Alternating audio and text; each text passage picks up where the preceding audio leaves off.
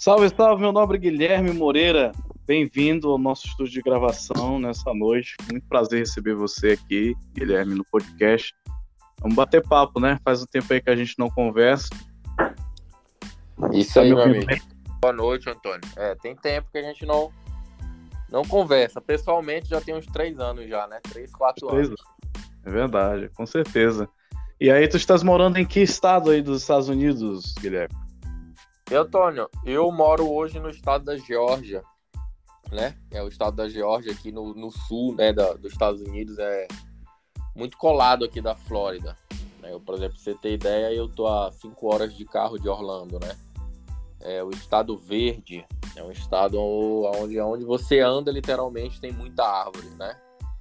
É Sim. o estado da Geórgia, é, a capital é Atlanta, né? É uma capital muito conhecida hoje, a capital onde foi gravado The Walking Dead, né? Onde foi gravado várias séries, é um lugar bem agradável, é um local que assim que eu e minha família gostamos muito de morar aqui. Que legal. É... Bom, Guilherme, o podcast hoje, o Papo Notável, ele é um podcast assim focado em ter conversas assim, sejam de, de relevância para o desenvolvimento das pessoas, né? E aí hoje o, o podcast ele alcança um, um, público bem diverso, né? Eu vou só te contextualizar aí como é que está hoje o canal, esse canal de podcast que eu administro. Uh, hoje a gente chega em vários países, não, não apenas no Brasil. Então, hoje com as plataformas digitais, né, você tem um, um amplo alcance com as pessoas. Então, uh, nós temos uma audiência majoritariamente brasileira, 45% do, da nossa audiência hoje vem do Brasil. Em segundo lugar é os Estados Unidos, né? E Bom. 38% da, dos nossos, dos, dos, meus ouvintes aqui no Papo Notável são dos Estados Unidos, dos estados de Washington, Ohio, Massachusetts, né? Texas, Maryland, Virgínia, New Jersey, Oregon, Louisiana, Tennessee, Alabama, Pensilvânia. Então, chega em todos esses lugares aí essa conversa que a gente tem, esses, esses assuntos que eu abordo no, no, podcast. Então, a ideia de criar o podcast com esse nome, exatamente de trazer conteúdo relevante para o desenvolvimento de pessoas. Né? O, o podcast é em português, então provavelmente sejam pessoas que hoje estão interessadas em aprender português, escutam um podcast português no exterior, ou então são brasileiros que vivem nesse, nessas regiões, né? Então, uh, eu fico muito feliz, eh, Guilherme, de receber você aqui, seja pela história de amizade que a gente construiu ainda em Belém do Pará, né? Seja porque eu sei que o que você vem, trazendo para nós hoje é de extrema relevância para os nossos ouvintes. Tenho certeza que eles vão ficar muito felizes é, com as contribuições que você vai trazer. Uh, esse podcast também é ouvido na Alemanha, na Irlanda, em Angola, em Singapura, né? Essas estatísticas todas a gente tem acesso aqui uh, no nosso painel. Guilherme, eu queria que tu compartilhasse logo de início uh, como foi a tua jornada para te sair daqui da, do Brasil até os Estados Unidos, porque você é um paraense, né? Se não me falha a memória, você é paraense, e aí você fez todo um processo, toda uma jornada não apenas uh, no quesito burocrático, né, com embaixada, essas coisas, mas uma jornada pessoal, de desenvolvimento pessoal, porque eu conheci o Guilherme estudante numa república, só para contextualizar aqui para os ouvintes, eu conheci o Guilherme numa república de estudantes, eu estava no mestrado, o Guilherme estava dando um passo muito importante na carreira dele, uma segunda graduação, né, Guilherme? A tua primeira graduação é, é, Sistemas de Informação, se não me engano, é, né? Eu, eu não concluí o curso, sabe, Antônio, de Sistema de Informação. Foi um curso Sim. que eu iniciei Sim. no estado do Rio de Janeiro, né? E aí foi um curso que eu iniciei no Rio de Janeiro, na capital, fui para Marabá, que é onde é, é assim, Antônio. Eu, de nascimento, eu nasci no Rio de Janeiro. Sim. Né? Mas o Rio de Janeiro, para mim, é o local que eu nasci. Eu mesmo para mim eu sou paraense, para mim eu sou marabaense, né? Isso aí é, é, é Marabá para mim, o estado do Pará para mim ele é em primeiro lugar hoje, independente de onde está lá na minha certidão de nascimento, escrito Rio de Janeiro, mas para mim eu sou paraense. A gente se conheceu realmente, eu estava na, na República, né? O curso de Sistema de Informação eu não não concluí, é um curso que eu não me identifiquei tanto, mas teve o lado bom. E aí a gente se conheceu realmente na República, né? Onde eu estava fazendo curso de gastronomia pela Unama. Né? Isso. Onde a gente se conheceu lá, inclusive dividiu o mesmo quarto, né? Vamos dizer assim, Isso. no início. Então, então, Antônio, como é que foi a minha jornada? O que, que as pessoas precisam entender? Que esse sonho americano não é tão rápido, não é tão simples. Nada na vida é rápido, nada na vida é simples, né? Um resultado ele não é do dia para noite. O curioso é que o despertar desse, desse sonho americano foi em 2018. Eu fui a Belém não para fazer gastronomia, eu fui a Belém para tal projeto América, tá? Tirei o meu passaporte naquela da Belém e ali é, eu vi que não era a hora certa. E aí eu abortei a missão, adiei, né, esse sonho americano e acabei ficando em Belém estudando gastronomia. Para você ter ideia como é um negócio muito curioso. Eu fui para tirar o meu passaporte, né, que minha filha já tinha tirado, minha filha e minha esposa, e aí lá minha mão assim, falei, não é a hora, né? Então em 2018 eu tinha essa vontade, a minha esposa nem tanto acreditava, como sempre acreditou, mas ela nem não não tinha aquela vontade. Eu via que não tinha aquela, aquela vontade toda de vir. Ela viria porque, né, como, como família a gente iria ver. Mas em 2018, tanto que o plano era eu vir, né? E depois de quatro, cinco meses, elas vi, ela vir com as meninas, com, com as nossas filhas, né? Tanto que o plano era ir para para outro estado, não tinha nada a ver com, com a região que a gente mora. E aí em 2018 esse plano foi adiado. Né? Tiramos, tiramos o passaporte, tiramos tudo direitinho. Né? É... E quando foi no ano de 2021, a gente resolveu dar entrada na documentação. Né? É um, na documentação perante a embaixada, perante o, o consulado americano em Brasília. É... Não é uma decisão fácil, não a, a, geralmente a família não, não entende, né? Quando eu digo assim, pai, mãe, alguns aceitam, eu, eu acredito, alguns aceitam e outros não querem aceitar de jeito algum. Só que aos poucos você vai tentando mostrar que é a decisão certa, muitos não apoiam, porque na verdade a gente não sabe se não apoia porque não querem ver a gente longe, não sabe se não apoiam porque não querem que dê certo. É a vida, nem todo mundo torce por você, tá? É, eu, eu resolvi, né? Foi uma decisão já em 2021, já foi mais a minha esposa que me chamou e falou assim: bora embora? Bora embora do país, bora tentar uma nova vida em outro lugar. E aí ela pegou e comentou de Portugal. Eu falei para ela: não, se eu tiver que ir embora para os Estados Unidos. Então, bora, bora. Fomos lá, fizemos nosso processo, fizemos a entrevista em Brasília, é, como todos devem fazer fomos aprovados né, no, no, nosso processo da forma que deveria ser. E aí é sentar, conversar com a família, né? Explicar que aquilo ali é uma vontade, né? Outra coisa que eu aconselho, quem quiser vir, venha, mas venha, é casado, traz esposa e traz filho. Se não adianta o marido ter vontade, a esposa não, não, não tiver afim, não rola. Porque em algum momento vai ter, vai acontecer alguma coisa, nem tudo são flores. A América não é não é, é, é o mar de rosas, né? Então a gente resolveu é, é, vir, conversamos, por exemplo, meu pai começou a querer aceitar agora, de 15, 20 dias para cá. Eu acho que se a pessoa quer realmente vir, vai lá, tira primeiro passo, tira passaporte, segundo passo, faz a aplicação do visto, né? Analisa qual é o melhor visto para você, analisa qual o perfil. Não existe só um, dois, três vistos, Antônio. Existem milhares e milhares de vistos. Né? E aí você se enquadra no visto que você né, faz o processo em cima de onde você vai se enquadrar. E aí você faz. Passou no visto, aí é o outro processo, Antônio. É se desfazer as suas coisas, igual a gente tem casa própria, né? Em Marabá, no Pará, tem tudo. Aí você começa a vender suas coisas, começa a desfazer dessas coisas. Isso foi a nossa rotina. Algumas coisas a gente nem, nem desfez, né? E comprar passagem, meu amigo, e entregar na mão de Deus, e entrar no avião e encarar, né? É, conforme o dia vai chegando perto, vai apertando, né? É, você vai.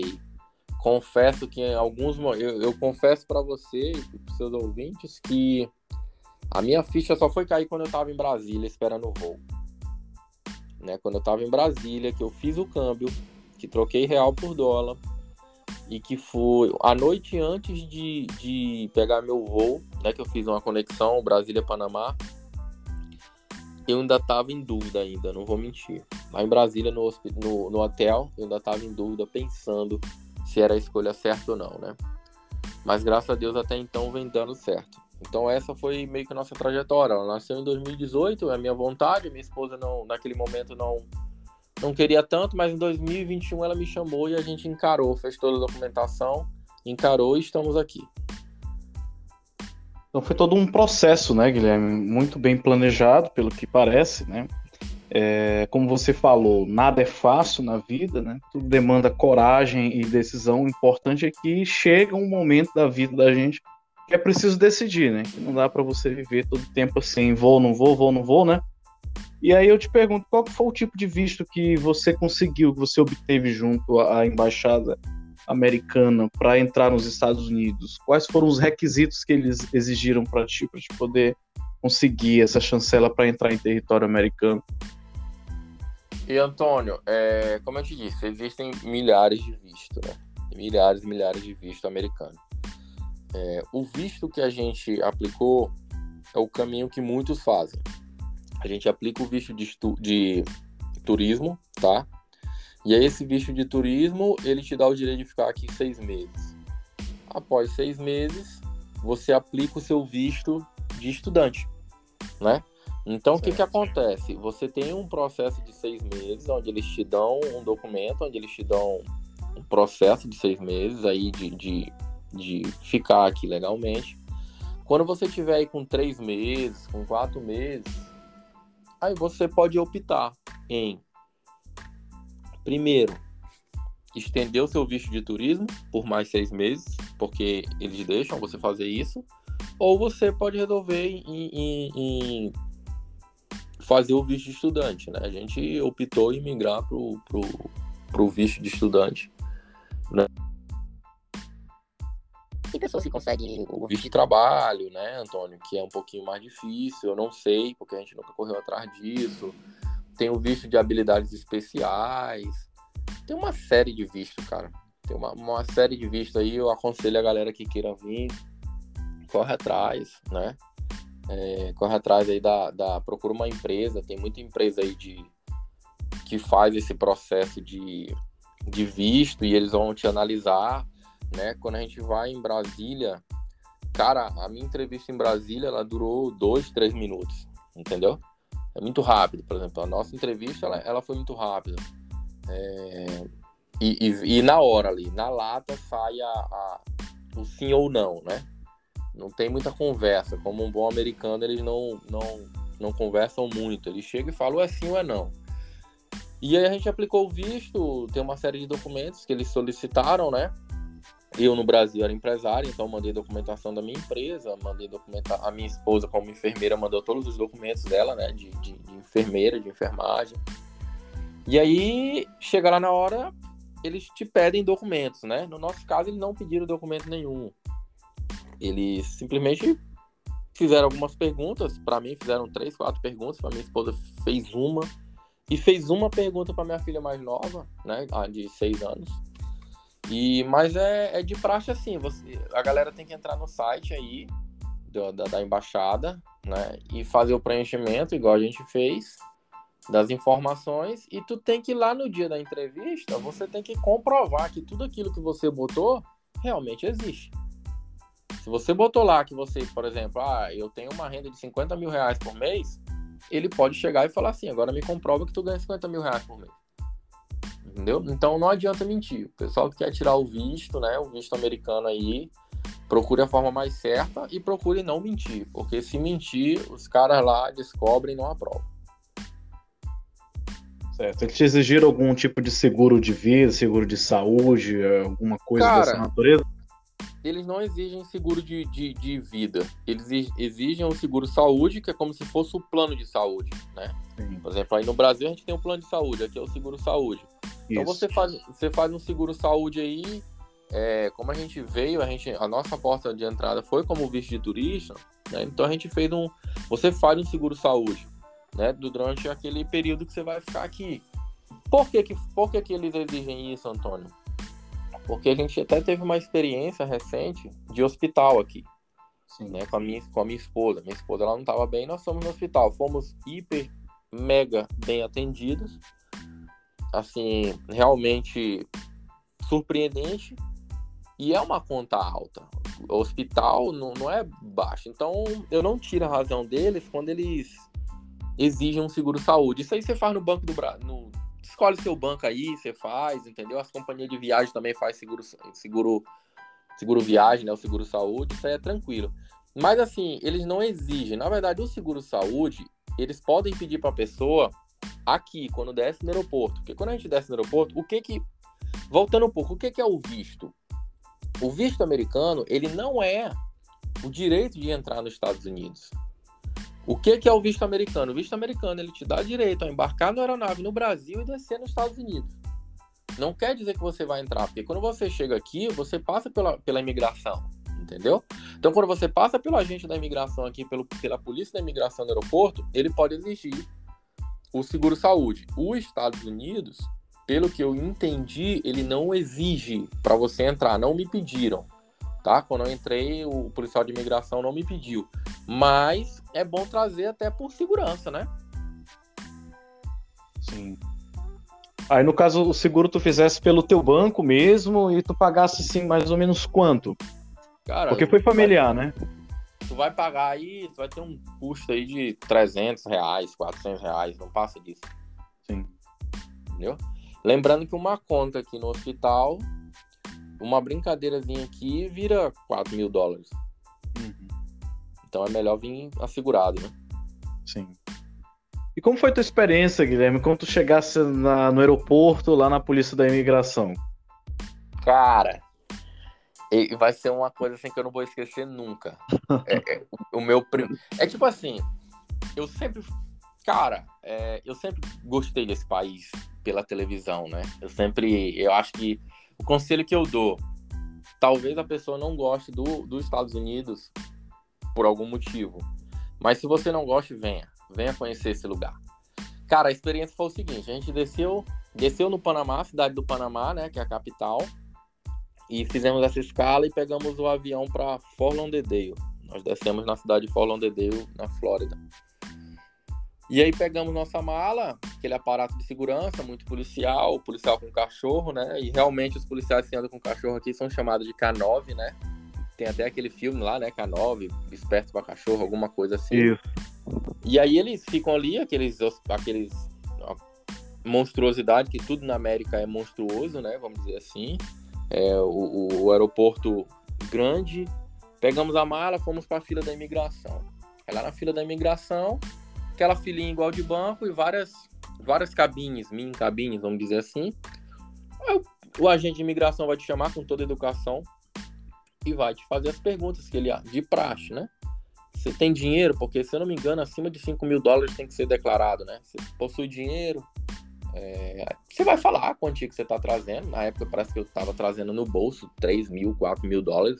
Eu tenho 3, 4 mil dólares é, verificou os passaportes lá, olhou tudo direitinho, é, perguntou se eu tinha para onde a gente ia, a gente pegou e falou, vamos para tal lugar, vamos ficar tantos dias.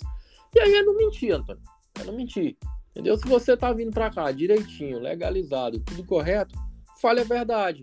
Nós ficamos lá na fila mais ou menos uns 20 minutos, de 15 a 20 minutos até passar pelo policial, pelo policial de imigração. No, ele verificou os passaportes, perguntou quem era a Valentina, quem era a Yasmin, porque minhas filhas são muito parecidas. Aí eu falei, essa é a Valentina, essa é a Yasmin. E aí no final, as perguntas ele fez para mim em espanhol, tá? É, ainda dei azar de não pegar um policial de imigração e falar português, mas o espanhol, para quem acha que o espanhol é parecido com português, não é parecido com português, tá? O espanhol que a gente vê aí no Brasil é uma coisa, outra coisa é o espanhol mesmo dos caras. Mas deu para entender. E aí ele mandou a gente entrar no, no, no país, apontou para a porta e mandou a gente entrar. E aí é que vem a, a, a, parte engraçada, né? A gente entrou no aeroporto, aí de cara a gente já viu uma bandeira americana enorme, né? De cima a baixo. E aí tinha um capacete do, do, do 11 de setembro, lá tem o memorial do 11 de setembro, uma bandeira, um capacete no bombeiro, e algumas homenagens, né, ao, ao 11 de setembro. E aí, meu amigo, quando eu saí, que, que, que tu sai assim do, da, da, do, da porta do aeroporto, aí tu, aí tu realmente tu vê os Estados Unidos. A viatura da polícia é um Dodge, Dodge aí passa um Cadillac, aí passa um Tesla, aí a, a hora que a minha ficha caiu. Eu falei, agora eu tô nos Estados Unidos. Agora eu estou nos Estados Unidos. E o meu inglês péssimo, porque uma coisa é o inglês aí, outra coisa é tu conversar com o nativo, né? E eu me vi num sufoco muito grande, viu, Antônio? Ah. Eu me vi num sufoco porque eu precisava ir pro hotel. Sim. Não achava ninguém para conversar português, porque, ah, porque na Flórida tem muita gente que fala português. Não apareceu um brasileiro para me ajudar. E aí foi na mímica até eu conseguir chegar no hotel. Mas foi um sufoco muito grande, não vou mentir. Porque meu telefone acabou a bateria. Conselho, quem for vir para os Estados Unidos, desliga o telefone dentro do avião, a não ser que você fale inglês. Segundo, as tomadas aqui são diferentes do Brasil, então o carregador de celular não vai carregar seu celular aqui. E terceiro, chegue lá no Panamá e compre um chip de internet, porque eu habilitei o meu celular no Brasil para funcionar a internet aqui e a minha operadora do Brasil me deixou na mão. Uhum. Então foi um Olha sufoco, só. mas graças a Deus, conselho, deixe o celular carregar. E lá no Panamá, mais ou menos custa aí um plano de internet em torno de quantos dólares, uh, Guilherme? Cara, tu vai pagar num chip 50 dólares. Um chip que vai funcionar a internet durante, se não me engano, 30 a 60 dias. Sim. Tu compra lá no Panamá. nos Estados Unidos. Cobertura nos Estados Unidos. É um chip que vende lá no Panamá vai ter lá em todo lugar, lá no aeroporto do Panamá, lá umas cabinezinhas tipo de lotérica vendendo. Conselho, compre. É, como foi a escolha, Guilherme? Como é que tu foi parar na Geórgia? Tu falasse aí no, no início que tinha interesse de ir para um outro estado americano e de repente você foi parar na Geórgia, você já tinha amigos aí, alguém que já você já vinha mantendo contato, como é que foi? Cara, a princípio, como todo, como a grande maioria dos brasileiros, a minha primeira opção era Boston, né? Sim. E não queria ir para Boston por ser um lugar muito frio, tá muito no extremo norte, né? E aí as pessoas elas têm que analisar muito bem isso, né? É... Os fatores, será que aquele lugar que eu escolhi ir vai ser favorável? Por exemplo, em Boston, a... A, a, neve dá no joelho, né? Como foi que eu vim parar na Geórgia? Eu tenho uma conhecida de Marabá, uma amiga da época de escola, que mora aqui. Inclusive, eu moro num condomínio, ela mora no outro. Vai a pé de um pro outro aqui. E aí, conversando com ela, ela me falou: olha, aqui é um estado bom, aqui é um estado que tem inverno, primavera, verão e outono, né? Querendo ou não, você tá perto de Orlando, então você, quem tem filho, você tá próximo da Disney, né? E aqui onde eu moro é uma comunidade brasileira muito forte. Eu acho que aqui tem uns 6 mil brasileiros. Aqui onde eu moro exatamente, né? Então, eu assim, Antônio, o meu de grande desejo é de mudar para o interior. Eu tenho vontade de morar numa cidadezinha menor. Aqui onde eu moro, tem 600 mil habitantes, a cidade que eu moro. Eu moro muito. Eu moro em Marieta, é muito colado em Atlanta. Tipo, daqui para Atlanta dá para ir a pé. Obviamente que não pro centro de Atlanta, pro downtown, né? Mas, tipo, se você for a pé daqui onde eu moro, com 20 minutos você tá dentro de Atlanta a pé, do início de Atlanta, menos de 20 minutos. Né? E aqui tem uma comunidade brasileira muito grande, por exemplo. Eu, eu indo a pé, eu acho vários supermercados brasileiros, padaria brasileira, churrascaria brasileira. Então, através dessa minha amiga, que foi quem mais me deu apoio, né? Porque assim, eu tenho amigos na Pensilvânia, eu tenho amigos de infância em Nova York. Só que as pessoas viram as costas para você, né? Então aqui foi o que me fez realmente vir para cá foi porque essa pessoa falou: "Vem que eu vou te receber". Então foi isso que me fez vir para cá, porque não adianta. Tô dizendo que a pessoa isso é regra, não é regra. Mas eu não aconselho vir para cá sem ter algum, alguém para te dar a mão ali, pelo, pelo menos pelo primeiro mês.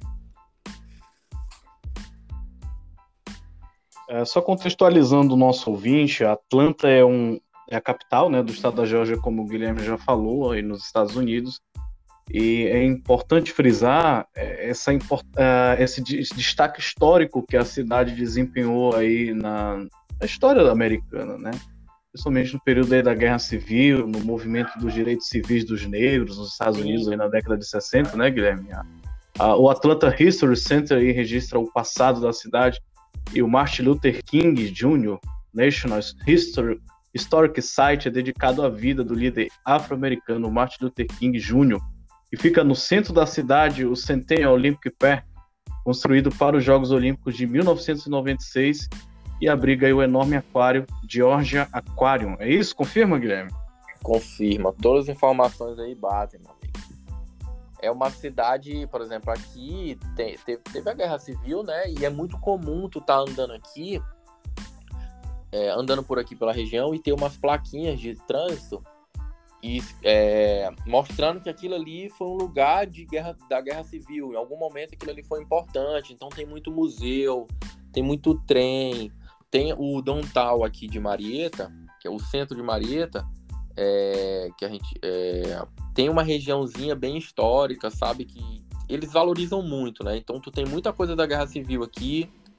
É, a questão do, do, do, Martin Luther King aí também é muito forte, cara. Aqui você anda ali no centro de Atlanta, a gente passa aí praticamente todos os dias e tem muita coisa dele mesmo. Tem o, o local que ele foi, foi ceifado a vida dele tem o túmulo dele, tu tem muita homenagem para ele aqui, entendeu? Então, assim, é, um, é um, uma parte histórica, assim, da, da, da, da, história americana aqui. São dois passos, assim, são duas coisas muito fortes aqui, que ainda, que você ainda vê, é muito enraizado ainda essas duas partes históricas.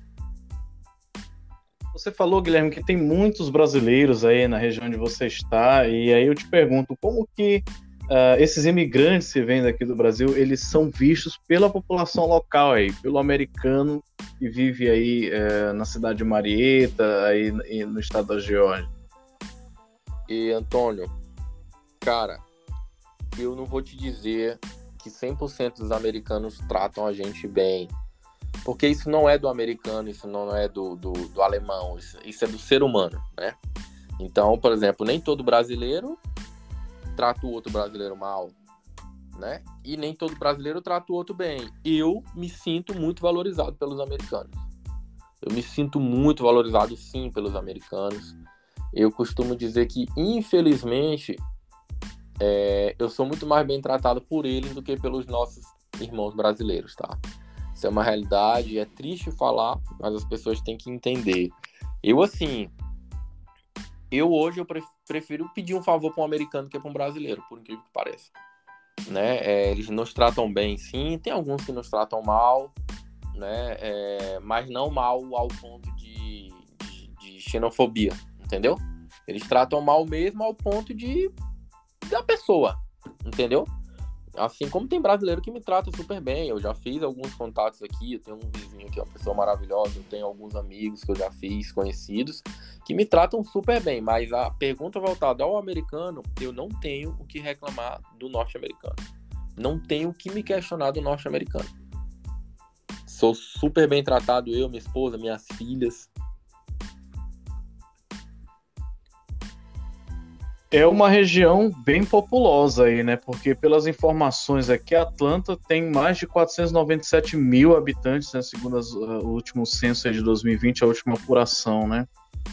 É, tá. E assim, é uma vida agitada, Guilherme, aí mesmo você falou que a sociedade é bem colada com Atlanta, né? Você acha que o dia a dia é muito agitado, tipo assim, nas grandes metrópoles é, brasileiras, até mesmo Belém, uma cidade que você, a gente sabe que é extremamente horrível praticamente você viver ali naquele, naquele clima de agitação.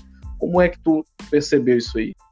Cara, é o seguinte, aqui é, é para entender, tu imagina ali, Benevi, Ananindeua, Marituba, Belém. Tu não sabe quando tu tá saindo de um pro outro, né?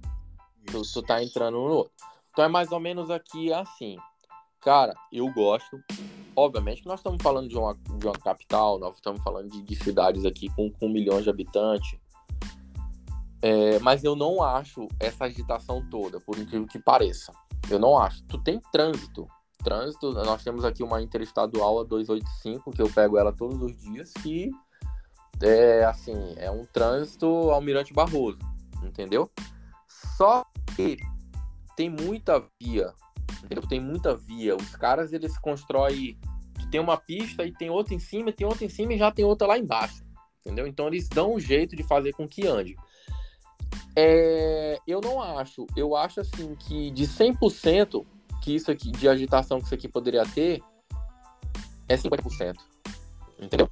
É 50%. Eu, eu acho que ainda não é agitado. E quanto mais, por exemplo, eu moro em Marieta. Aqui no centro, que eu moro literalmente no centro de Marieta, tu ainda tem uma agitação. Tu saiu 10 minutos daqui, cara, é uma calmaria absurda. É absurdo assim, é, ao ponto de tu não ver ninguém na rua. Tu não vê ninguém. Tu saiu daqui de onde eu moro, ou para Alfareta, ou, ou para Sand Springs, que são cidades aqui próximo, tipo, tu não vê ninguém na rua. Tu não vê ninguém, a não ser nos centros, né? Nos malls, no, nos centros, mas tu não vê. Atlanta, Atlanta tem uma cidade é, é, monstruosa. Tem ruas que tu anda em Atlanta que não tem ninguém no meio da rua, Antônio. Sim. É impressionante isso. Eu acho. O americano é muito reservado, sabe, cara? Ele não gosta de estar na rua. Essa é a verdade. Ele gosta de estar dentro de casa. Certo, entendi. É, Guilherme, assim, quando você chegou, aí você demorou mais ou menos quanto tempo para você conseguir uh, acesso ao emprego? Porque hoje pelo que eu percebo, você está trabalhando aí nos Estados Unidos, né? E assim, qual, como é que é essa questão de acesso ao emprego quando se trata de imigrantes aí nos Estados Unidos? O que que a tua percepção uh, eles, eles precisam mais enquanto mão de obra aí? Antônio, eu cheguei num sábado aqui na, na cidade. No domingo eu comecei a trabalhar. No sábado eu cheguei, no domingo eu comecei a trabalhar. Aqui Sim não falta trabalho. Não falta trabalho aqui. A pessoa, às vezes eu vejo aqui, o brasileiro fala, ah, porque eu tô há 30 dias sem trabalhar, eu tô há tantos dias sem trabalhar, tá escolhendo serviço. Então o imigrante então, chegou nos Estados Unidos, se ele for uma pessoa né, disposta a trabalho, ele encontra logo trabalho. Mas na hora, aqui mesmo eu tô, aqui tem uns grupos aqui do WhatsApp, eu toda hora é Vaga, ó, aqui tem vaga para lavar carro no aeroporto. Os caras tiram aí 200, 220, 250 dólares por dia. Não falta. Aqui tu tem vaga aqui em restaurante toda hora. Vai pagar aí 10, 12 dólares a hora. 8 dólares, não sei. Cara, não falta serviço na, na América. Não falta. Se o cara, se o cara falar para mim, eu, em seis meses de América, eu, em seis meses de América, eu, Guilherme, fiquei uns 4, 5 dias sem trabalhar. Isso no início, porque no início tu não tem muito contato, né? Então, tu vai trabalhar com um, ali não vai fazer uma diária, aí ali tu já faz contato. Eu, eu digo, o imigrante chegou aqui, ele, eu, tô te, eu cheguei no sábado no domingo, eu tava trabalhando, cara. Olha só. E aí você fala que tira de escola aí o lavador de carro 220 dólares americanos, isso aqui convertido aqui por real, conforme a cotação da data de hoje que a gente está gravando uh, esse episódio, aí R$ 1.123 numa diária, né? Cara tira aí para lavar carros, né? Para lavar carro. Pra lavar carro. Isso eu tô te falando porque eu conheço gente, ainda agora, ainda agora mesmo jogaram aqui no grupo do WhatsApp. Estamos precisando de lavador de carro. Mais cedo jogaram. Estamos precisando de auxiliar na pizzaria. Estamos então, cara, tem emprego. Agora basta a pessoa saber se está disposto. Por exemplo, eu, cara, eu um dia eu fui fazer, eu e minha mulher, a gente foi para uma obra, pô, carregar madeira de casa, porque as casas aqui são todas feitas de madeira, né? Então a gente passou o dia carregando madeira no sol, eu e minha esposa, entendeu? Então no início, vamos dizer assim, a gente, óbvio que a gente ainda tá no início do início, mas isso acho que foi no segundo mês, terceiro mês, a gente estava em casa, não tinha serviço para os dois. Um cara jogou que precisava de alguém para juntar resto de obra e a gente foi lá juntar resto de obra, cara. Eu e minha mulher o dia todo no sol enchendo container de madeira, de resto de obra. Eu até pisei num prego. Mas enfim, eu não vou dizer que talvez ali no primeiro mês, no segundo mês, o cara não, não fique um, dois, três dias sem trabalhar, porque ele não tem muito network. Mas se o cara, tudo que for aparecendo, ele for entrando, ele for encarando, chega uma hora que não falta serviço. Cara. E assim, tu, tu descola aí na, na diária um valor suficiente para você ter um, né, uma vida confortável, então aí na, onde você está. Cara, desde quando eu pisei nos Estados Unidos, eu não sei o que é atrasar uma conta. Desde que eu pisei nesse país, eu não sei o que é atrasar uma conta de energia, atrasar uma conta de água, atrasar um, um, uma parcela de um carro, é, uma televisão a cabo. E eu não sei o que é minha filha chegar e falar assim, pai, eu quero comer isso e não ter. Graças a Deus, cara. É, se, se eu, a pessoa tá no Brasil, tá onde for que seja, e queira ter uma vida boa, queira dar uma vida boa para a família, e, que, e tenha vontade de trabalhar, cara, não tem erro. Cara, pra tu ter ideia, eu, tô embarcando para Las Vegas agora domingo. Vou ficar três dias em Las Vegas, eu com minha família, cara. Entendeu? Então, assim, é pra você ter ideia. Se quiser, quiser vir, quiser trabalhar, vai ter muito serviço. Se não quiser escolher serviço, você vai conseguir e vence, cara. Aqui vence. Então, hoje, como eu disse, na cotação da, da data em que a gente grava esse podcast, o dólar está R$ 5,10 a cotação de hoje, né? Então, Guilherme, é, basicamente, um brasileiro chegando aí, fazendo essa média de 220 aí por diário, ele vai fechar o mês aí no, no verde, né? No, no, no, positivo, né? Agora, como você falou, não pode, não pode escolher trabalho, né? Porque, na verdade, trabalho tem e aí basta que a pessoa tenha disposição né, para seguir aí é, trabalhando e construir, portanto, é, esse sonho americano. Então, Guilherme, agora eu gostaria de fazer uma pergunta sobre o aspecto político. Né? É, você falou de trabalho, você falou do seu processo de chegada até a América. Uh, pelo que eu percebo aí, uh, quem domina o estado é o Partido Republicano, né? O prefeito de Marietta e o Steve Tulin é do Partido Republicano e o. O, o governador. O, o, o, governador, ou melhor, o, o, prefeito de Atlanta aí, que também é do partido, é, quer dizer, do Partido Democrata, o André Dickens, é o negro, né? E aí, como que existe essa questão, como é que tu percebe essa questão política aí nos Estados Unidos? É verdade que o americano, ele, ele realmente, ele, ele é nacionalista, que o americano, ele ele realmente, quando ele vota, ele vota pensando no país dele. É, é, tem alguma, alguma relação com o Brasil? Ou realmente é tudo muito diferente? A cabeça da, a cabeça da política aí nos Estados Unidos com a cabeça dos políticos aqui é, no Brasil? E, Antônio, o que eu, o que eu vejo? aqui realmente existe essa divisão entre democratas e republicanos, assim como existe a esquerda e a direita no Brasil, como sempre vai existir.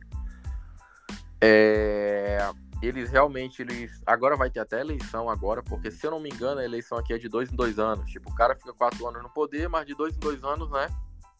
Ele, ele, eles já refazem existe aquela rivalidade, aqui é muito comum você, por exemplo, principalmente na, na, nas cidades mais afastadas, mais do interior, vamos dizer assim, você a, a presença de placas do, do, do antigo presidente né, norte-americano, você vê muita placa dele, você vê muitos apoiadores, você vê muito em caminhonete, aquelas caminhonetes grandes que você vê que é de, de, de, de, zona rural, vamos dizer assim, o pessoal apoia muito o, o antigo presidente.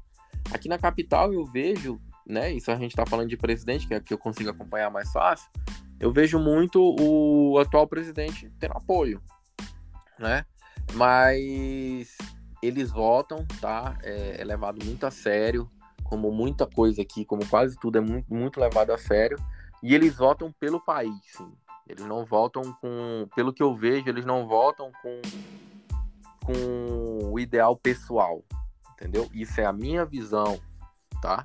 Eu vejo que eles fazem tudo que eles fazem por esse país, entendeu? Isso em todos os, os sentidos. Uh, o presidente Joe Biden, ele é atualmente do Partido Democrata e o, o governador aí da Geórgia, o Brian Kemp, ele é republicano. Uh, tem aí, portanto, 58 anos, ele é da cidade de Athens, na Geórgia, Estados Unidos. É, você acha que isso de certa forma, aí, atrapalha alguma coisa? Existe uma rivalidade ou, ou, as relações são harmoniosas e, pelo que tu percebe nesse pouco tempo nos Estados Unidos, as coisas fluem? Como é que é a conversa aí sobre esses assuntos políticos?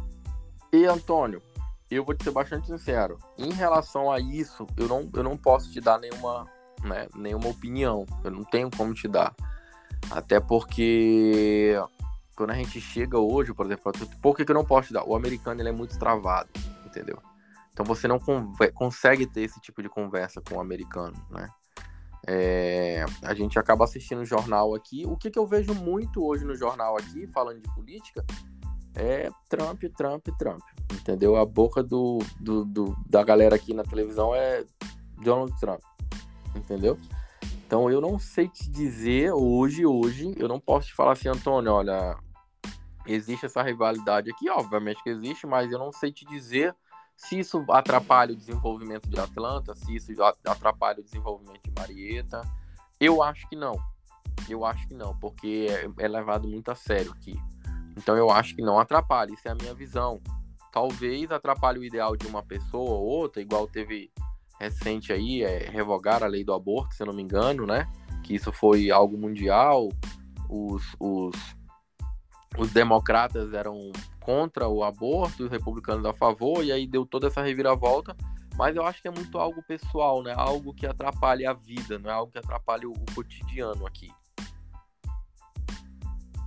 É interessante esses aspectos porque assim Trump é realmente assim vou usar o bom e velho português, né? Caiu do cavalo literalmente com a questão do resultado das eleições, né?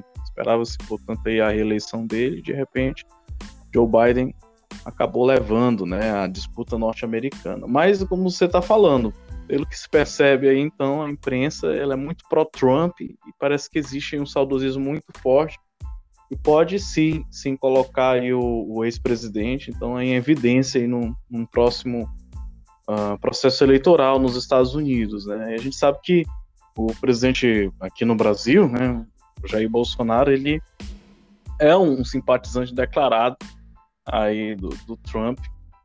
E nós temos, claro, realidades muito diferentes, né, antagonismos muito grandes em relação à cultura norte-americana e à cultura brasileira. E isso fica evidente, por exemplo, quando você me fala aí do jornal, da, da imprensa, do que você percebe, né? Eu acho interessante você destacar esse aspecto de que o americano ele tem uma certa descrição quando o assunto é político, diferente aqui no Brasil que o, assunto parece não ter é, não ter se acalmado desde o último pleito de 2018. Né? A gente percebe que parece que foi foram quatro anos de uma intensa campanha é, a gente não, não percebe muito aqui no Brasil essa descrição, o povo que realmente tem essa, é, essa inclinação a sair com essas verborragias aí falando de política pelos quatro cantos, né? Mas é, assim, você, você é um profundo crítico, né, com relação à, à, realidade brasileira, porque você teve experiência como empresário no, no Brasil. Queria que tu comentasse um pouco isso, quais as tuas decepções aqui no Brasil, que de fato te fazem cada dia mais crer que tu estás seguindo aí o, o caminho certo, que tu estás no lugar certo. Cara, só tocando um pouquinho no assunto de novo em relação à eleição, o que eu vejo muita gente falar aqui é que provavelmente o, o antigo presidente volte. Sim. Né? Isso é o que eu vejo falar. Se é verdade, se é mentira, eu não, não tenho, né? É porque acaba que nossa vida aqui é acordar às seis e meia da manhã, sair para trabalhar e chegar oito, nove horas da noite, né? Então, assim, eu não, ainda não tenho nenhuma amizade com o americano ao ponto de debater esse assunto. Mas no dia que tiver, voltamos a conversar. Cara, então, eu tive empresa no Brasil. Eu fui um cara que lutei muito tempo, né? Tive empresa que começou na minha casa, da minha casa eu fui para um ponto, desse ponto eu tive que voltar para minha casa.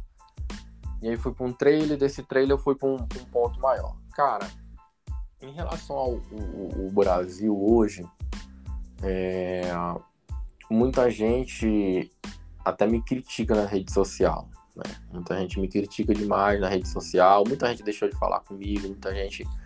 Mas enfim, isso aí é de cada um, nem Deus agradou a todo mundo, né, Antônio? Mas o que que acontece? Eu, infelizmente, é, o cenário do empreendedorismo brasileiro me assustou a um ponto de eu não querer ter negócio aqui na América. Né? De eu não ter, querer ter negócio de que forma?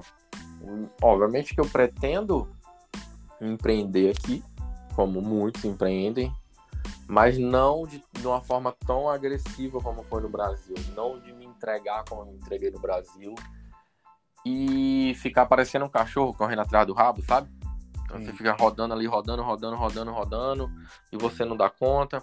Infelizmente, se você quiser empreender no Brasil de uma forma correta, você não consegue. É, eu lembro que quando eu fui abrir meu empreendimento agora, num, um pouco mais robusto, né? Um salão para 40 e poucas pessoas sentarem e se alimentarem, eu tinha que ter a licença do bombeiro. E o bombeiro não foi lá. O bombeiro simplesmente me pediu fotos do estabelecimento, que ele não tinha condição de ir lá. Então, olha o nível. Eu tenho um estabelecimento que vai ser aberto e, e eu vou utilizar botijão de gás e o bombeiro não pode ir lá para tirar foto.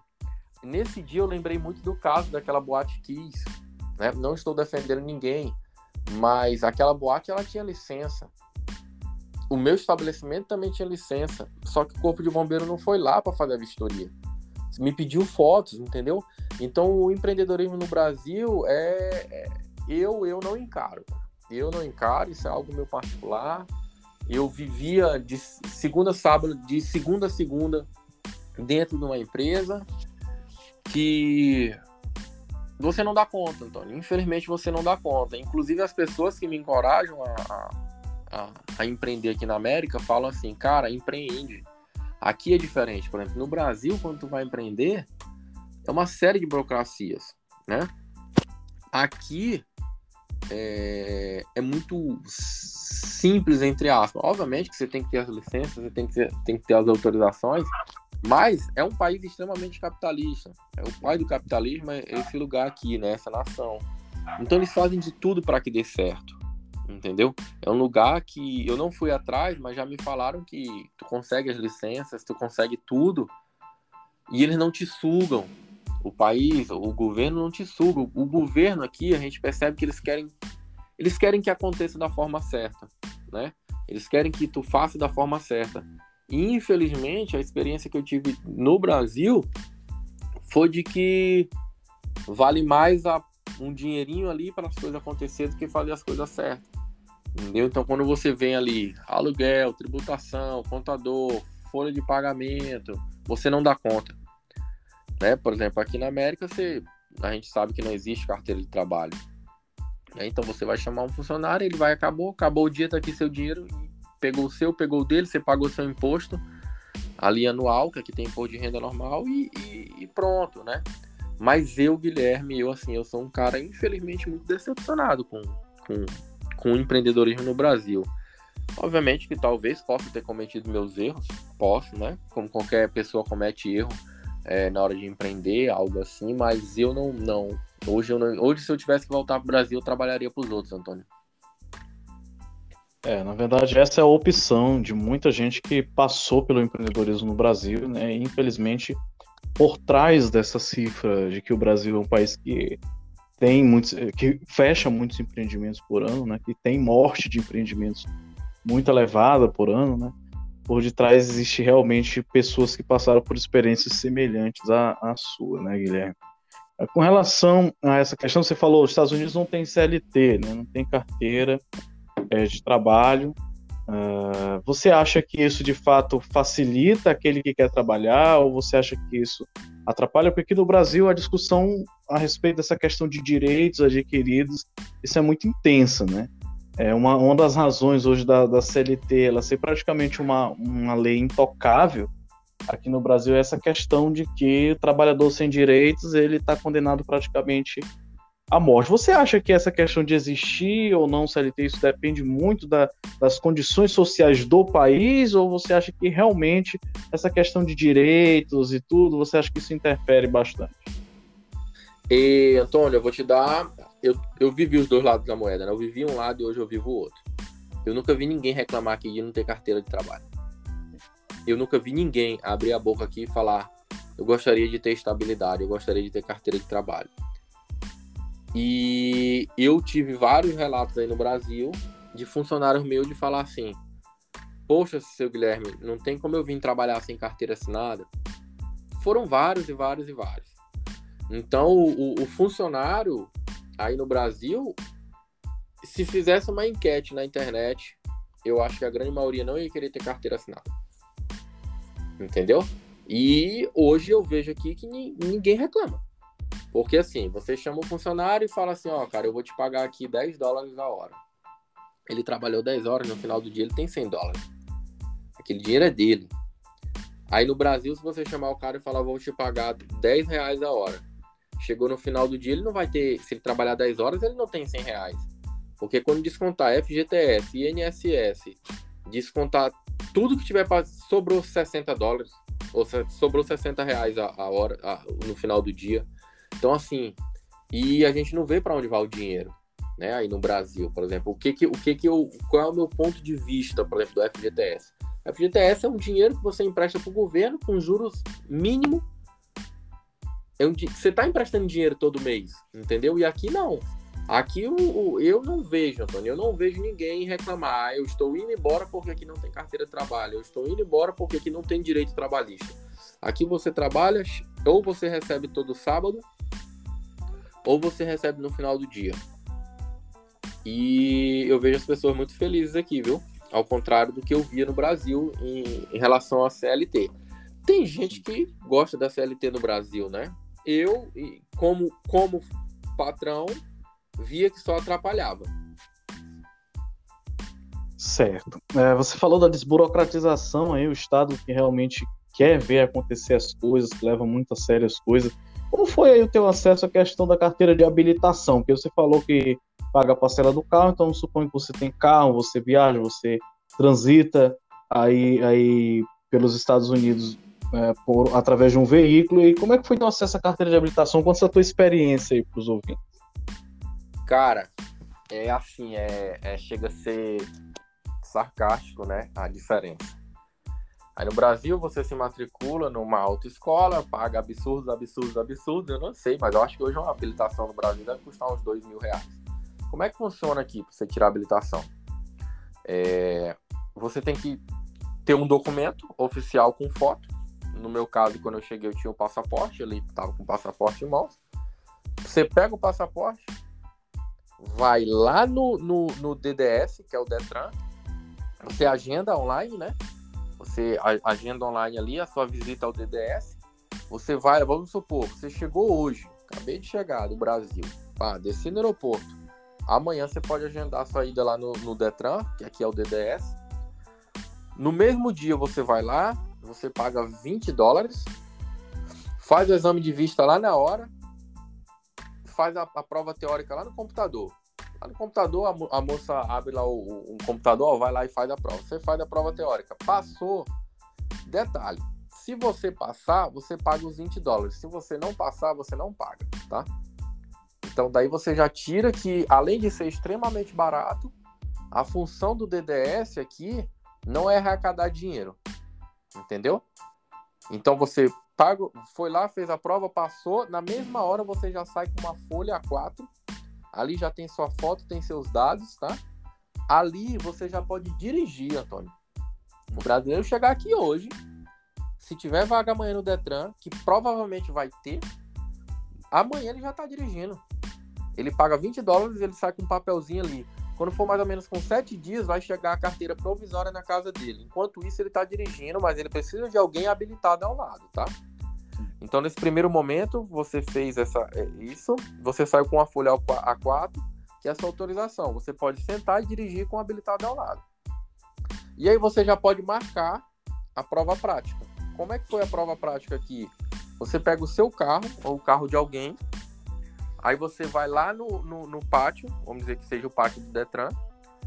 O instrutor coloca uma câmera dentro do, do carro, ele não vai, o cara que vai que vai te avaliar ali, ele não vai contigo, ele coloca, colocou uma câmera dentro do carro.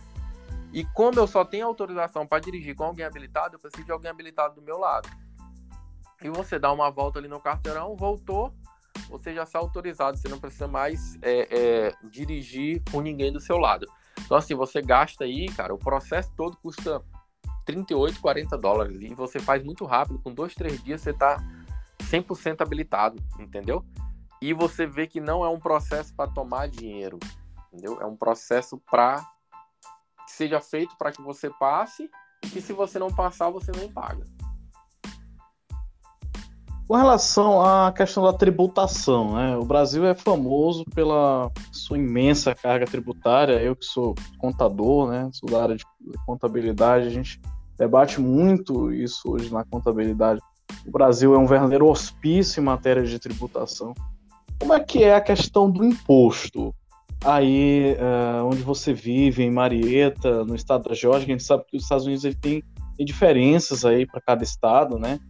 É, e aí, como é que é isso? É verdade que aí nos Estados Unidos o imposto ele é sempre pago à parte, ele nunca vem embutido no preço da mercadoria? Conta aí para a gente aí essa, essa, essa, tua percepção. Sim, é, você vai no supermercado e você vê ali uma mercadoria. Aquela mercadoria custou, você está olhando ali na gôndola, ela custa um dólar.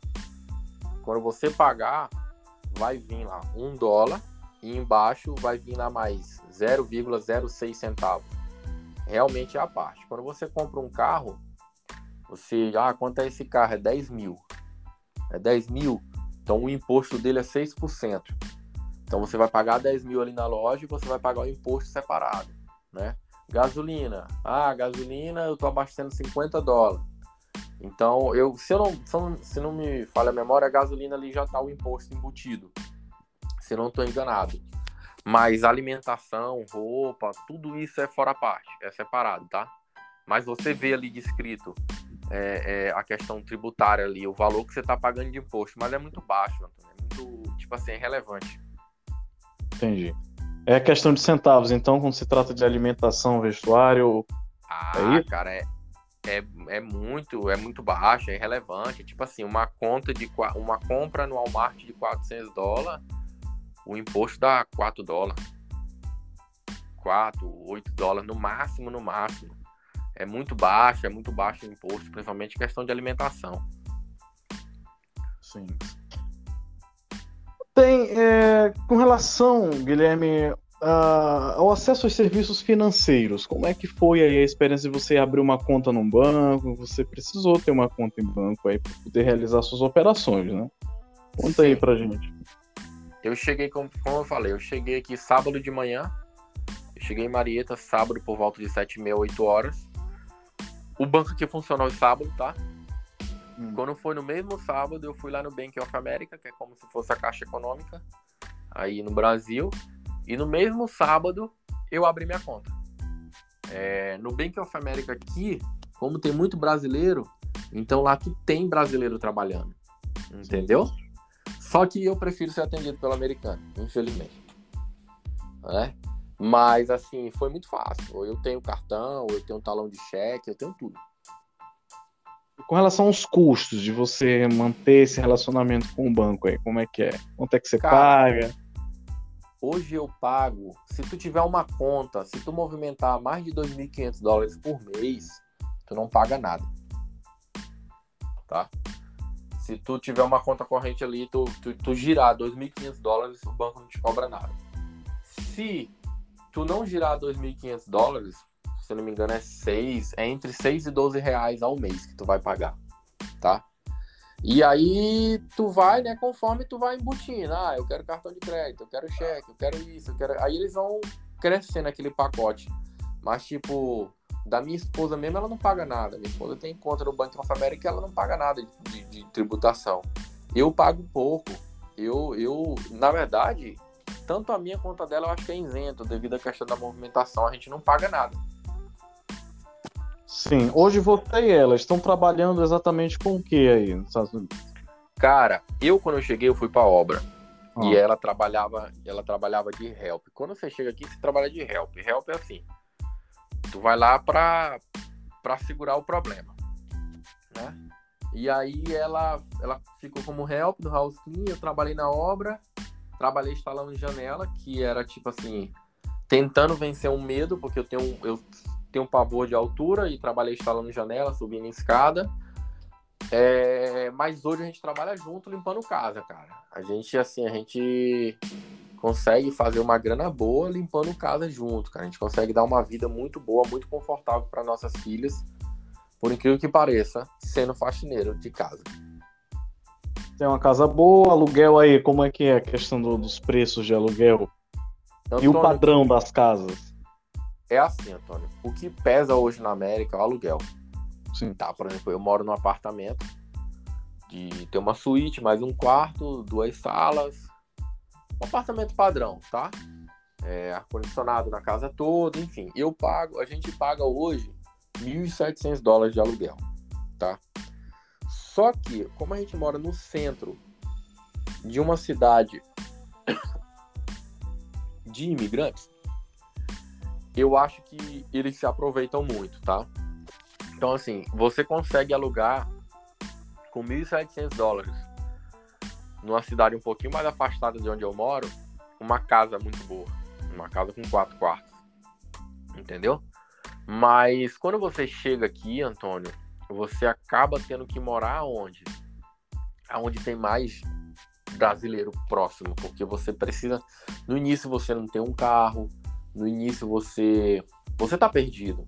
Então no início, quando você vai arrumar um trabalho, você não tem como se locomover até a, a, a, o trabalho. Então a pessoa vai passar para te buscar. Então você acaba tendo que morar aqui no centro.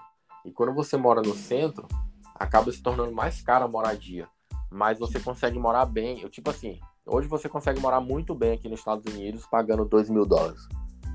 Muito bem. Não aqui onde eu moro, morando mais afastado. Você mora aqui numa casa, uma casa com de dois andares, mais basement, garagem para dois carros, uma casa muito boa, uma casa aí que de padrão de, de luxo por dois mil dólares você consegue morar. Isso o aluguel, né? Aí você tem a despesa da casa que é muito baixa, cara. A energia aqui é muito em conta, gás aqui é absurdamente barato. Em relação aos, aos automóveis americanos, você gostou mais de dirigir um automóvel americano ou um automóvel brasileiro? Ah, cara, os caras, eles podem não ser bons em muita coisa, tá? Mas no assunto de carro, né? É, é, ainda não tive o prazer de, de, dirigir um Mustang, né? Mas eu tenho muita vontade de dirigir um Mustang. Mas em relação ao automóvel aqui, cada casa ela tem no mínimo dois carros, de dois a três carros, né? Aí o americano é muito apaixonado pela caminhonete, né? Usam muito Dodge Ram e muito carro esportivo. Né? Então você vê muito Mustang, você vê muito Dodge, você vê muito Camaro na rua. Os caras literalmente é, gostam de máquina. É, carro é muito fácil você comprar um carro aqui, é muito acessível. Você ter uma Mercedes aqui é muito fácil, você ter uma BMW aqui é muito fácil. É, aqui você realiza todos os seus sonhos se tratando de automóvel. E, como eu te falei, ainda não tive o prazer de dirigir uma máquina dessa americana, mas espero dirigir. Mas pelo que eu vejo passando na rua, o carro americano ele é bem agressivo mesmo. Do jeito que passa naqueles filmes, né? É de daquele Hollywood. jeito. Não, eles passam aqui. Agora sim, eu, eu hoje, é que nem eu digo, eu tenho muita vontade de ter um Mustang. Mas ao mesmo, ao mesmo tempo eu tenho muita vontade de ter um Tesla. Aqui tu vê muito Tesla, muito. Elon Musk aí tá faturando então na, nos Estados Unidos, hein? Não, ele não, aqui ele não brinca não. Aqui é Tesla, Tesla aqui, Tesla aqui onde você anda tem, tipo, você vai no Walmart, tem um lugarzinho para abastecer, para recarregar o Tesla. Você vai no aeroporto, tem um lugar para recarregar o Tesla. Aqui, e é, é, assim, é 30 mil um Tesla aqui, 30, 35 mil dólares um Tesla. Ou seja, é, é sem fazer o câmbio em termos de, de, de padrão de, de, vida, é um carro popular, então, aí, né? Nos Estados Cara, Unidos. Sem fazer câmbio, sem fazer comparação, eu, como faxineiro, e minha esposa tem como ter um Tesla. Olha aí. Maravilha. Porque se você for parar para analisar, hoje você compra um Camaro aqui por 11 mil dólares. Nossa. Você compra um Camaro por 11 mil dólares, você compra um Mini Cooper aqui por 3.500 dólares. Nossa. Agora sim, mesmo fazendo câmbio, você não compra, porque nós estamos falando de, de, de, um Camaro por 11 mil dólares. Se eu te mandar 11 mil dólares, vai dar 55 mil dólares. Você não vai comprar um Camaro. É, com certeza. Um Tesla. Um Tesla aqui, o modelo, o modelo, acho que é o X, que é o que abre a porta para cima, é 40 mil dólares. Se eu te mandar 40 mil dólares, nós estamos falando de quantos mil reais aí? Brasil só fazendo a conversão aqui. 200 aqui mil reais. Você compra um. Será que você compra um Tesla top de linha por 200 mil reais aí? Não, não. É, aqui a sensação aqui é Tesla. Tesla aqui 200, Tesla. 200, 200 mil reais aqui praticamente está sendo as caminhonetes, né? Aquelas de entrada. ah, não. Aqui, aqui você compra uma Dodge Ram porque existem cinco Dodge Ram, né? Tu tem a 1.500, a 2.500, a 3.500, a 4 e a 5.500. Aí no Brasil, geralmente, geralmente no Brasil você só vê a 1.500. Aqui você compra uma Dodge Ram 3.500 nova por 30 mil, 35 é, que seria aí uh, uh, equivalente ao real brasileiro, 153.150 reais. Né? E você não compra uma Dodge Ram com esse dinheiro? É, aqui, aqui no Brasil não. Considerando o câmbio de hoje, né, R$ 5,10 fechou hoje o câmbio, é realmente, realmente é, é, é uma comparação mesmo. É desproporcional. E, e, sem contar o imposto, né, Guilherme? Que é muito mais baixo, é, né? É, é, é o que eu digo para todo mundo, gente. É, o problema não é você comprar. Vamos lá, o famoso assunto, me manda um iPhone. O problema não é eu comprar o iPhone e te mandar um iPhone. O problema é que vai ser tributado. Na hora que tributar aí, vai ser o mesmo preço daqui. É. Com relação Isso... a, preço, a, a, preço de combustível aí, uh, Guilherme. O Brasil hoje vive um, uma alta de preço, um ciclo de alta de preços dos combustíveis. Nós tivemos aí uma redução recente, mas eu não tenho muita expectativa de que isso deva perdurar, mas quanto é que é o litro do combustível aí? É gasolina ali, mesmo pura, sem álcool, aqui, sem etanol como a nossa. Tá. Antônio, aqui é, não é como o Brasil, não existe um cartel, tá? Então aqui tu tem um posto vendendo a R$ 3,59 e em frente ele tem um vendendo a R$ 3,29. Lembrando que aqui nada é vendido no litro, tudo é no galão. Então, o galão de gasolina hoje aqui, eu consigo abastecer aqui no SEMS, que é o, o SEMS, o que, que é o SEMS? O SEMS é o atacadão. Imagina o atacadão varejista aí, é aqui. Tu, tu tem o Walmart e o dono do Walmart tem o SEMS. Lá no SEMS hoje, eu abasteço isso convertendo em litros a 79 centavos o litro da gasolina.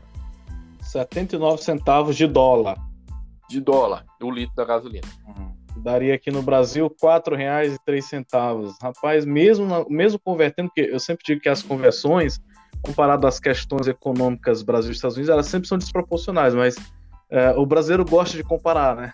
Mesmo comparando, ainda é desproporcional, né? O valor, porque ainda está é. muito mais abaixo do que, por exemplo, o valor do litro da gasolina em Marabá, né? onde você morava. Sim, sim. Hoje eu consigo abaixar. Teve uma alta, tá, Antônio? Quando nós chegamos sim. aqui, nós chegamos aqui em março, é, tava esse preço que tá hoje.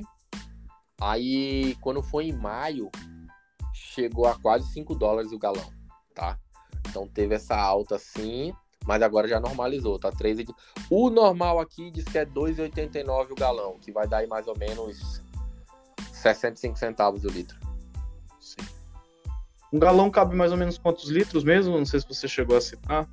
3,800. 3 litros e 800. Ah, 3 litros e 800. Ah, entendi. Então, no caso, eles cobram. Não é igual aqui no Brasil que é por litro, eles cobram por galão, entendi. É. Quando eu paro na bomba, se eu falar assim, me ver 3 galões de gasolina, ele vai, é, vai ser 3 vezes 3,800, né? Na verdade, tu não tem para quem pedir porque tu vai lá e abastece só, né? Sim. Paga também no cartão sozinho lá. É, tu paga, tu encosta o cartão lá na máquina e paga e, e, libera. Ou se tu quiser pagar em cash, em dinheiro, tu vai lá dentro, aí tu chama o, o, a pessoa que tá lá, né, e fala, ó, eu quero 20 dólares na bomba 11. Aí ele libera, quando tu chega lá já tá liberado já. Só que é o seguinte, uma curiosidade sobre as bombas de pôr de gasolina aqui, que a gente vê muito isso na televisão, e fala assim, ah, a bomba lá não tem frentista. Mas, gente, aqui tu passa o cartão, digita a senha.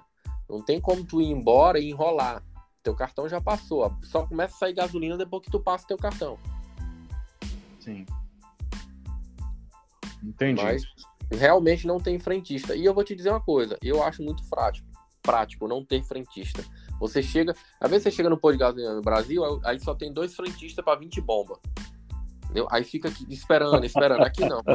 Aqui você encosta o carro, abastece e acabou. Vai embora. Partiu Vai. Las Vegas, é, hein? Partiu Las Vegas. É igual o, supermercado, é do mesmo jeito. Você chega ali, você mesmo passa. Ali no lugar que teria um caixa com uma pessoa te atendendo, eles colocam 10 caixas com autoatendimento. Entendi. Bom, é, como eu falei no, no início do episódio desse podcast, né? E Atlanta, a capital do estado da Geórgia, é, um, é uma cidade que protagonizou aí diversos acontecimentos na história americana, né? Foram importantes para a história americana e com base nisso tudo, é, Guilherme, eu te pergunto, como é que está a questão aí das pautas sociais? A gente sabe que o Brasil nos últimos 10 anos ele aprofundou muito esses, esses debates com relação a direitos, é, é, o direito das pessoas negras, a questão das pessoas, a questão de gênero no Brasil, até hoje isso é muito forte, essas pautas aqui no Brasil. Atlanta como sendo uma cidade que passou por, por por momentos históricos muito sensíveis, envolvendo a questão racial.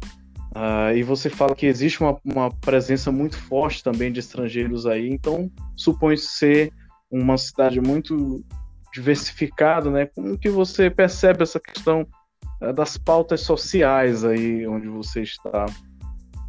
E, e Antônio, assim, como a gente, é, como eu te falei, a gente acaba não tendo muito convívio hoje com, com, com o americano em si, né?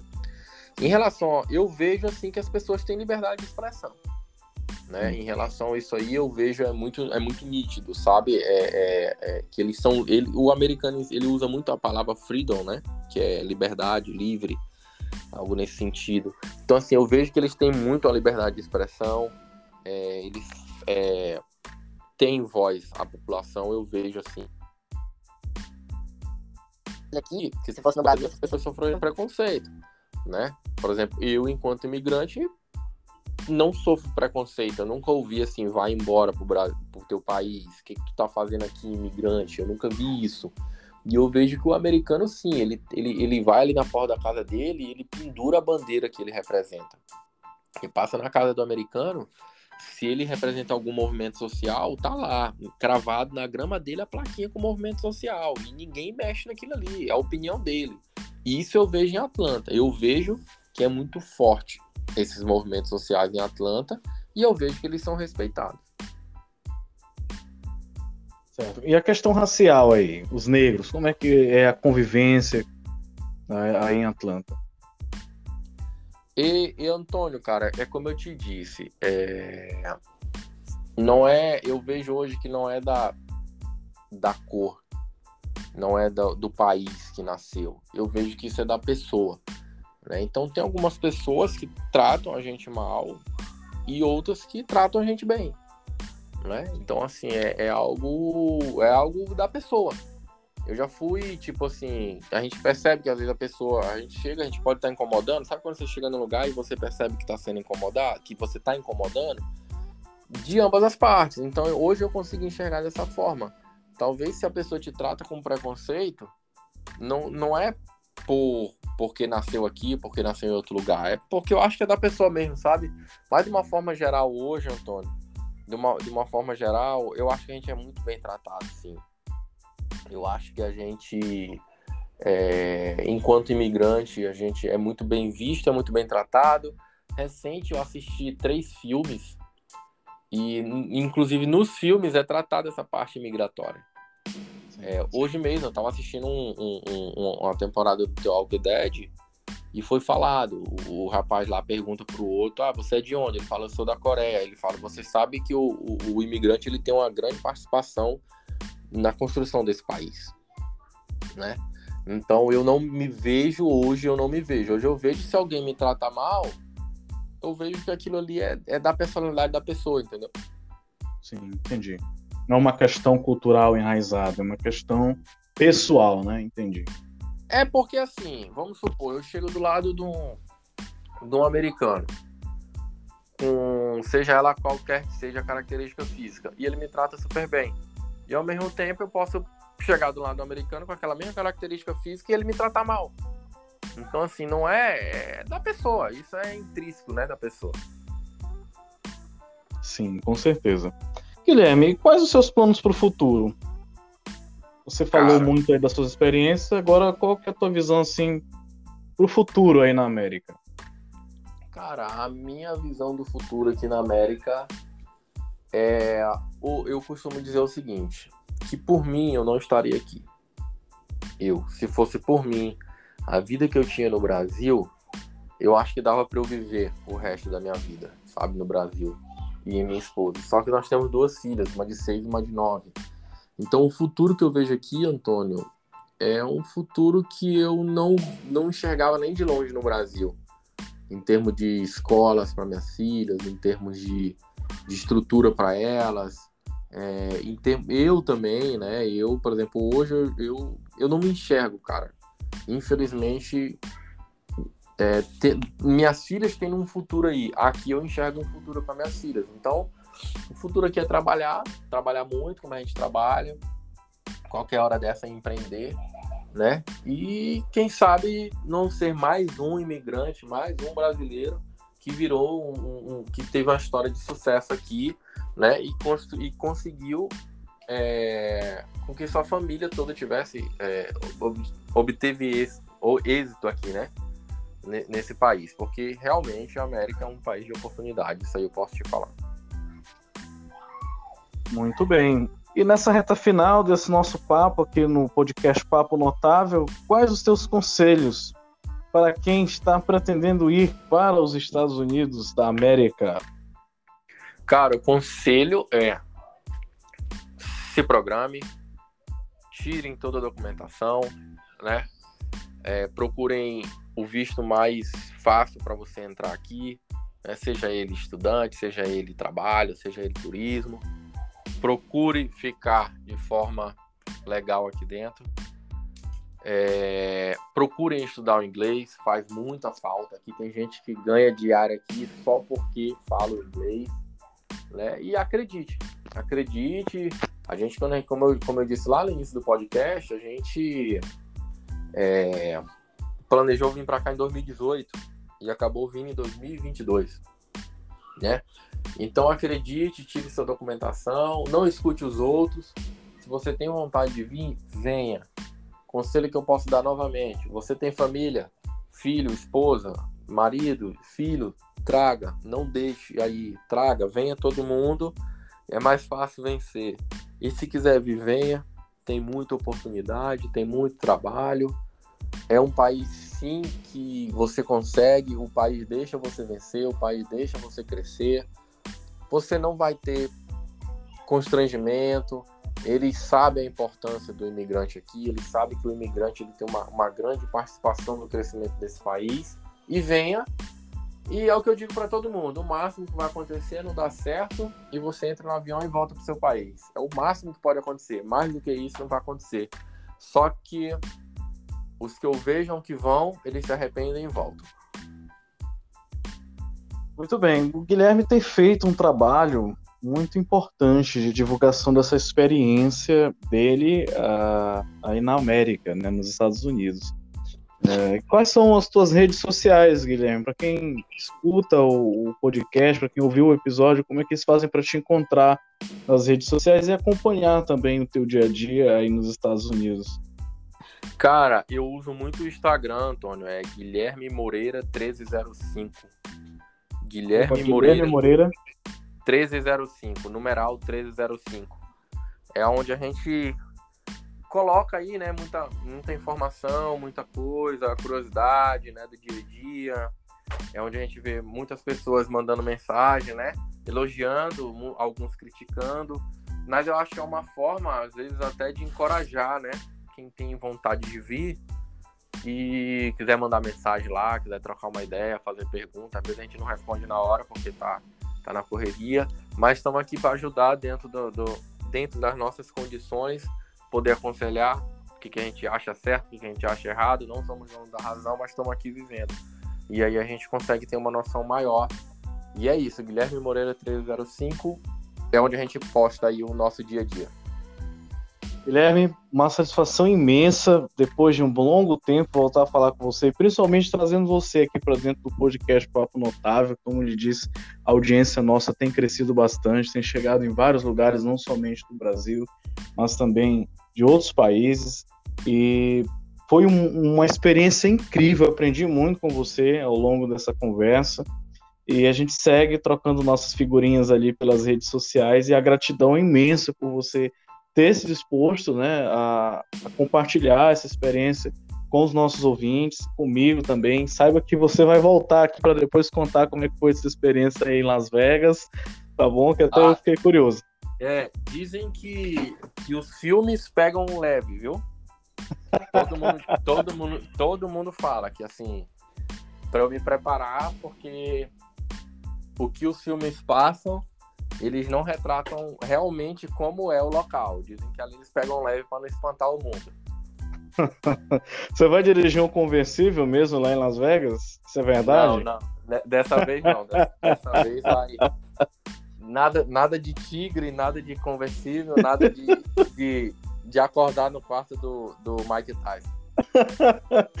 Meu querido, muito obrigado mesmo, de coração. Desejo toda a sorte do mundo para você. Você sabe que eu sou uma das pessoas que torço muito por você. É, desejo tudo de bom para tua família, para tua esposa, para tuas filhas. E muito obrigado mesmo por tudo. Foi um prazer imenso receber você aqui hoje. Meu amigo, muito obrigado também. E eu te agradeço a oportunidade. Precisando, estou aqui. Beleza. Muito obrigado. Eu conversei com o Guilherme Moreira aqui no podcast Papo Notável, diretamente dos Estados Unidos, nessa ponte aérea Estados Unidos-Brasil. E a gente encerra esse episódio aqui do podcast Papo Notável.